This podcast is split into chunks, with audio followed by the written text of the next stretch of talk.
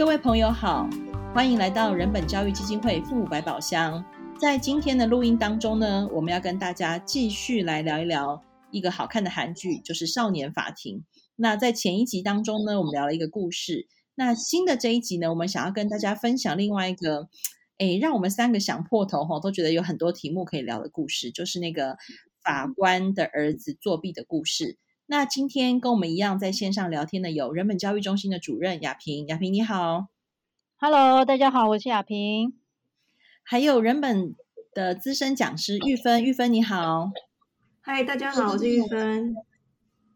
那今天这个故事哈，我就先简单的。前情提要一下，就是有一个儿子，他为了取得爸爸的爱跟那个关注的目光，所以呢，他念了一个看起来是很恐怖的那个升学学校。但是在这个升学学校当中呢，这个小孩成绩看起来不是太好，所以在这个学校当中就有一个作弊群组。那看起来这个小孩是加入了这个群组，可是这个群组呢，事情就比较扛，所以就有很多的司法侦讯的过程。这样，那在这过程当中呢，这个小孩他要确，这个父亲要确保自己的小孩有没有在这个群组当中，然后同时也要确保他的太太是不是有参与这样的行为哈。所以这故事非常的曲折，然后变化很多。那我很好奇，两位在看这故事的时候有没有想到哪些事情可以跟大家聊一聊？玉芬，你要先说吗？好，我先说一下那个那个故事里面其实有一个背景，就是呃，这个法官他有两个儿子，就是哥哥跟弟弟。那哥哥是成绩比较差的那一个，弟弟是成绩很好的那个。所以其实有一幕是呃，全家在吃早餐，爸爸只跟弟弟讲话，他就是完全不想，也连眼神都没有看，要看着大儿子这样。那其实我我记得好像爸爸还一直在贬低哥哥，说你凭什么？到底凭什么可以讲话？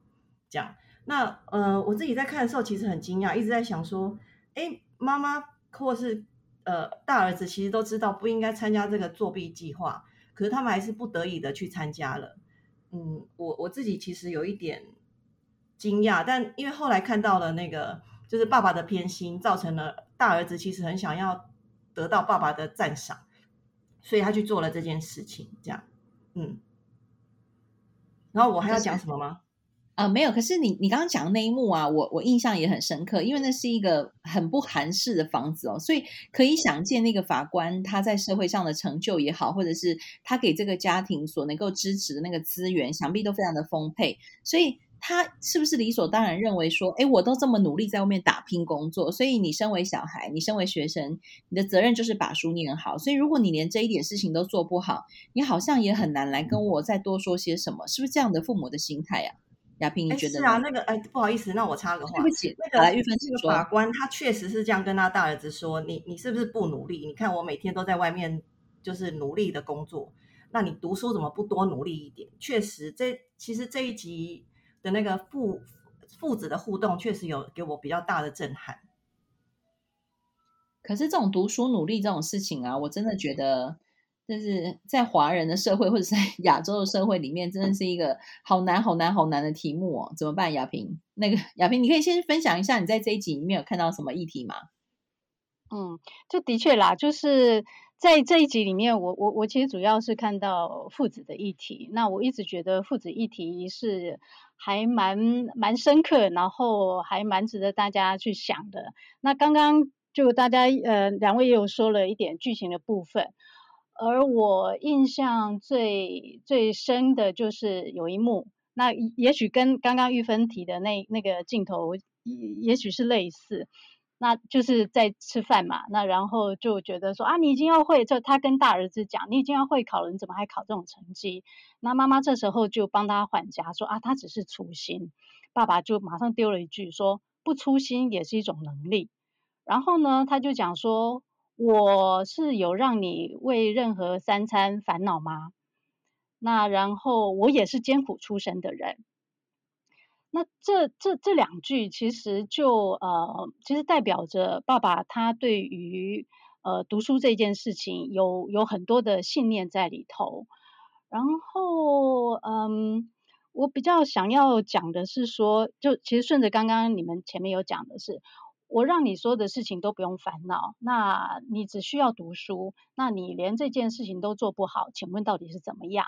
那我一直觉得这句话的逻辑很有问题，就仿佛说，呃，我只要帮你排除这个任何的杂事、任何的干扰，小孩就应该要把书读好。那也仿佛因为这样，我就越有理由去责怪你没有把这件事情做好，但是。所有他说的话，如果能够成立，他都必须要有个前提，就是读书也是小孩愿意做的。就他不能因为说我把你所有的这个条件环境都准备好，那你应该要去把书读好，你要按照我的标准去做，这个就变成一个理所当然的事情。好，那因为这个同样的话语，我们也常常在台湾的爸妈的口里面常常听到。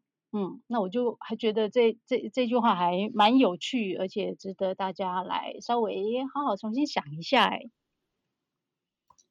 我觉得哈，我我应该是可以认同雅萍说的，可是哈，我都会忍不住想要帮学员或者是 线上的爸妈那个教区一下哈，就是难道我们不可以期待小孩在他的生活本分上有好的表现吗？就是说，先不管我自己的成就好了。我觉得很多爸爸妈妈对于小孩的成绩要求，真的就是像亚萍刚刚说的啊，就没什么事啊，你只要读书就好啦，怎么连这都做不好？那这样的要求到底对爸妈来说是哪里不对吗？那我问你哪里对？等等，我们要问的是这件事情哪里对，而不能只问他哪里不对。哦，哪里对哦？嗯，对啊，我我讲不出口哎，我演不下去，因为我不是这种人。我我我没有觉得这样对啦，我是说，我知道很多爸爸妈妈就会想说哪里是不对，吼啊，就好好读书的话，你那边做别行代志啊，那对不？呃，我没有反对那件那个要求不对，对吧？呃，对，我我我我我并不会反对说希望孩子把书念好，这这件事情很好啊，它原本是一件好事嘛。那但是我们都必须要注意两件事情，一个就是说，也许原来小孩对读书也没有那么排斥，但他在呃，或许是因为我们要求的过程当中，反而把他原来还有的一些学习动机、学习兴趣给给消磨掉了。而关于这件事情，大人通常不知道，那他只会怪罪小孩是你怎么不这么不上进。因为在每一次我们跟孩子的互动当中，只要我们觉得，呃，我我我我就只需要要求小孩有一个看起来能够像样的一个成绩，这个这个要求没有不合没有不合理，但是我我觉得就回到说刚刚那个那个韩剧里头，因为他那个韩剧是用插叙法，他会常常就哎前面弄这边演一演，他就回想到以前。那他一旦用这个插叙法出现的时候，我们就才会发现说，原来之前的这些互动过程是如何伤害小孩他的一个自尊心，甚至也许就会把他原来还有的一些学习热情就整个抹灭掉了。我觉得这样听起来也很合理啦，就是我没有真的要演下去。我自己也是，我没有办法要一直这样去要求小孩成绩，然后不跟他谈别的事情。我自己真心觉得这是很恐怖的啦，哈。不过因为刚刚玉芬有提到，就是。嗯，就是这个爸爸妈妈他们在做的事情哦，其实有没有可能换一个方向想，变成是理解小孩的契机呢？就是说，如果我们一直看不懂我们的小孩，然后又觉得青少年很难理解，然后因为心藏在肉里面看不透，但是假设从有这样子的冲突跟互动当中，变成理解小孩的可能性有吗？玉芬，我觉得有啊，但那个剧其实。演的有有一点，我觉得他有一点过度强调，因为之后真的就是哥哥哎，爸爸有一次羞辱哥哥说，你怎么不去死一死嘛？然后就真的他就真的就去死一死啊。那我觉得我们跟孩子的互动不用走到这一步，就是你不用就是一定要用你的气话去激孩子，然后孩子也不一定要就是对自己失望到走到那一步嘛。那我其实觉得。大人或许要想一想啦，当我们在跟小孩说：“哎，你怎么不尽你的学生本分的时候，就是是不是你你的期望，呃，应该是说你是不是就漏听了孩子的真他自己对自己的期望了？有时候我们会把自己的身为父母的那个期望放大的太大，以至于你没有办法去，就是呃，静下心来想想看，孩子有没有对自己的期望。我觉得玉芬讲完这一段啊，又抛出另外一个难题，就是说，你刚刚说，你刚刚提醒大人不要漏听了小孩对自己的期望，然后不要只是放大大人自己对小孩的期望。可是我觉得要能够听出小孩话语中的期望，或者是小孩要有机会愿意好好跟大人聊这件事情，我觉得都不容易耶。亚萍，对不对？呃，我一直。对于就是他们那个，就当呃爸爸回了回家去，然后他们整家吵成一团的时候，爸爸其实有他有说了一句话，他是说无论我再怎么努力，还是无法理解你。当然从这句话里面，我能够听得出来，其实爸爸不是一个不用心的人，那他也设法想要去理解小孩，但他觉得无论如何我都没有办法理解你。那这时候呃唯一的。嗯，可能的答案就是你们不走在同一个轨道上嘛。好，我们不能说他不是没有想要试图理解他，但是他他他他在南南下的，你在北上的，呃，对北丢啊哈。所以嗯，说爸爸妈妈都不用心也不公平。那但是就没有走在同一条轨道上啊，嗯。可是啊，我觉得理解这两个字真的很难，嗯、很难说服爸爸妈妈以理解为基础去跟小孩对话，因为大部分的时候，或者是我们自己长大的过程当中，大部分大人就是要对我们下指令啊，给命令，或者是叫我们去完成什么事情才会跟我们有对话。基本上要以达成跟小孩之间有理解、促成理解在同一个轨道上为对话基础，真的不是容易的事情哎。那我我们到底可以怎么办？我自己突然在这边 觉得，如果要认真问我这件事情，我突然也觉得好难哦。玉芬，哦，好，我马上就准备要接话了。我刚刚觉得，我觉得刚刚亚萍讲的南下北上真的好好听，我都在旁边偷笑。哎，那个啊，其实我我前一集有讲到成功经验嘛，小小的成功经验。那我觉得啦，我们既然当人家爸妈，就忍耐一下，好，你就忍耐一次，不要回话。听听看小孩怎么说。假设你对他的某一个行为，你已经有既定的想法、既定的判断、既定的评价，我们就忍一次，不要把话说出口，然后问问小孩说这件事你怎么想，就一次就好了。然后那一次就是你就选那次你最容易忍下来的那一次听听看。那我觉得就算呃，应该说你想要理解小孩，那我们就从小小事情开始试，我们也不要。也不要在这边期待我们的学员们有很大的期待，就是我们就从小小的事情来试试看。我我觉得还是很难。我举一个例子哦，那个我这个时候要扮演那个 上课的学员。我曾经听过有一个故事哦，呃，简单的说就是他说他真的试过去跟他的家里的高中生对话，然后就是高中生就很不积极讲，然后他就问他儿子说：“你到底想要怎么样？”他儿子就说：“我就是好不容易考上高中，我就是要彻底耍废一年呐，不行吗？”你现在问我要怎么样，我就是要这样。那个两位听完这种答案，大人是要怎样接话下去？怎么接话好？啊，好啊，我可以先说啊。那当他说出这样的话，其实意味着他前头呃花了很大的力气，而那个花了很大的力气，我们不知道是不是连同着有被呃。不能说用压迫了哈，意思是说被紧迫盯人，因为意思说他曾经在因为这个压力之下，那那个压力可能不单单他来自于对于自己的期许，也有可能是外在环境，那可能是从学校，可能是由家里，所以他一旦达成了这个目标，他就觉得想要好好的放松。就我我读到的讯息是这样，那如果如果大人能够从这头去想。那要去理解他，应该也没那么难。但是爸妈有时候其实好，其实爸妈有时候的困难不在于说他愿不愿意去了解小孩。好，那他们的困难通常是，那我了解小孩之后，我难道应该顺着他的意吗？这个这个是在后面这件事情，爸妈会踢到铁板。这个应该不只是踢到铁板，我觉得就是在挑战自己的信念跟价值观。就是说，如果我今天接受了小孩告诉我说他他要耍废一年，可是想必这个爸爸或妈妈一定是早就看不下去，然后才会对小孩提出这样的质问嘛。哈，所以我觉得那个基本上想要理解之余，想要发出所谓管教的行为，这个这个中间有一个很大的落差。哎，玉芬。我再讲回刚刚那个耍废，想要耍废的小孩好了。其实如果你那个不知道哎，发挥一点想象力，或许我可以这样这样回答。我就说，哎呀，你准备的考试的这一年或是这两年真的很辛苦，所以要是我，我也想耍废。那你说说看，你想怎么耍废？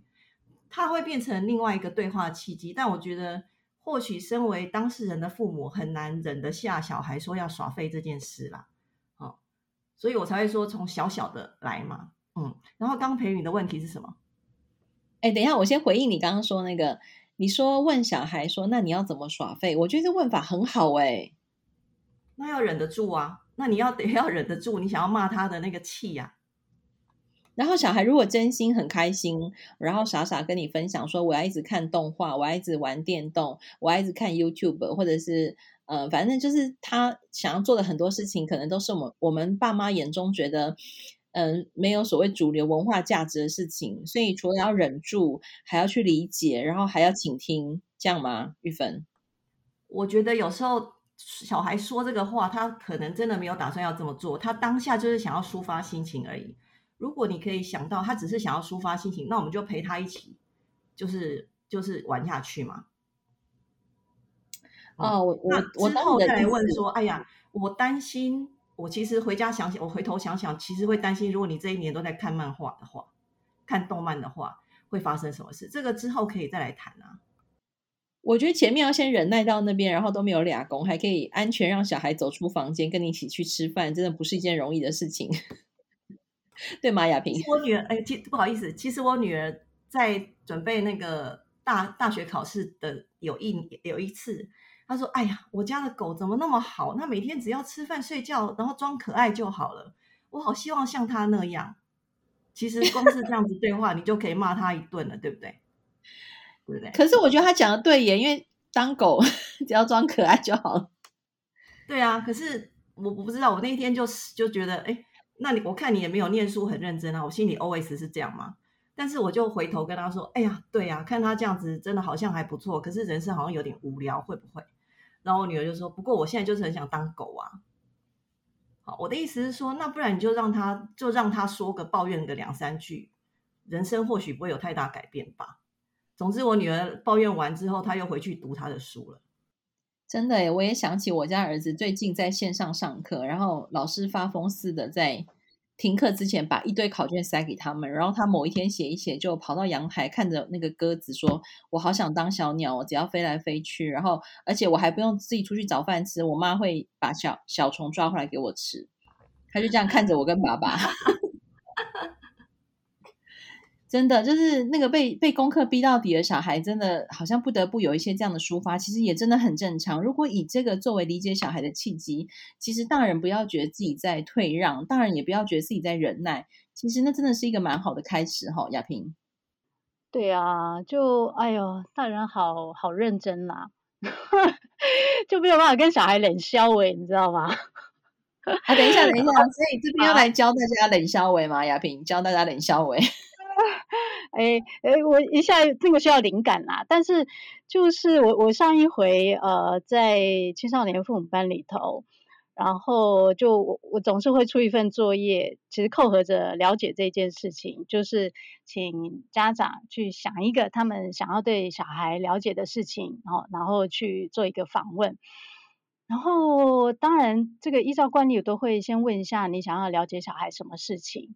哦，那个提出来的就会让人捏把冷汗呐、哦，有一个学员提的就是说，我想要知道你为什么那个呃，对，我想看他说什么哦，为什么你要花那么多时间在 3C 身上？然后呢，有另外一个就说，呃，我我发现你以前都会花蛮多时间打球，但是呢，现在也都在玩手机。我很想知道为什么是这样。我说，哎，这个你们是要升堂办案吧？应该不是为了了解小孩去做一个访谈吧？